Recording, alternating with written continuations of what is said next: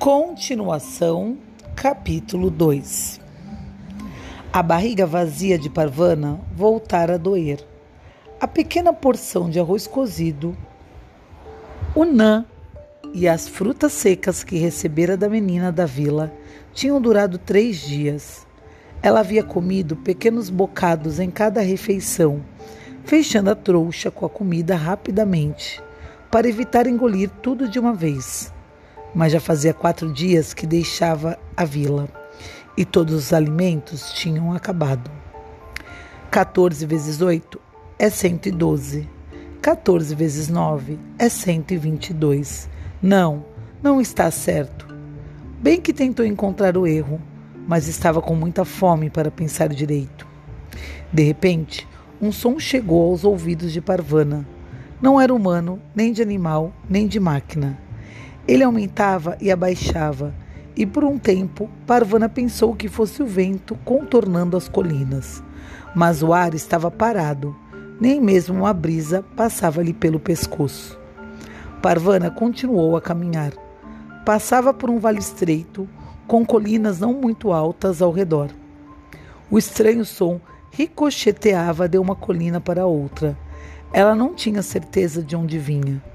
Pensou em se esconder mas não havia árvores ou pedras atrás das quais pudesse agachar-se. Vou continuar, disse em voz alta, e o som da própria voz trouxe-lhe algum conforto. Ela entrou numa curva pela trilha do vale e o som chegou numa torrente.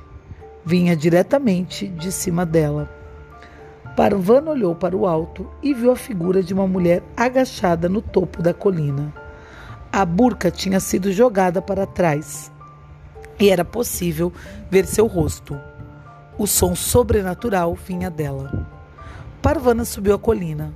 Foi uma escalada difícil com peso nas costas. Chegou ao topo suada e ofegante. Parvana parou para tomar fôlego. Colocou-se diante da mulher e fez-lhe um aceno. O gemido não parou. Você está bem? perguntou Parvana. Não houve resposta. Você tem comido ou bebida? Nada além de gemido. De onde teria vindo a mulher? Parvana não via nenhuma vila ou assentamento nas proximidades. Perto da mulher não havia sacola ou trouxa. Nada que indicasse que ela fazia uma viagem. Qual o seu nome? perguntou Parvana. De onde vem? Para onde vai? A mulher não olhou para ela, nem deu sinal de que soubesse que Parvana estava parada bem ali, diante dela. Parvana pôs sua bagagem no chão e balançou os braços na frente do rosto da mulher. Pulou e bateu palmas. A mulher não reagia, só continuava a gemer. Pare com esse som, gritou Parvana. Pare, preste atenção.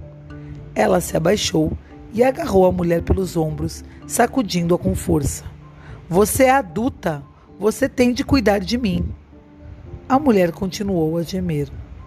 Parvana queria bater nela, queria chutá-la e sacudi-la até que se calasse e lhe desse comida. Ela tremia de raiva e até chegou a erguer a mão para esbofeteá-la, mas se controlou quando viu melhor os olhos da mulher. Os olhos estavam mortos. Não restava vida alguma neles. Parvana já havia visto esse olhar no campo para refugiados. Ela vira pessoas que tinham perdido tudo e não tinham mais esperança de que algum dia pudessem voltar a sentir amor, ternura ou alegria. Pessoal, muito difícil esse capítulo, né? Muito difícil essa tristeza profunda, esse olhar morto. O que, vocês entendem por um olhar morto? Escreva para Nalu lá no Google Sala de Aula. Um beijo no coração.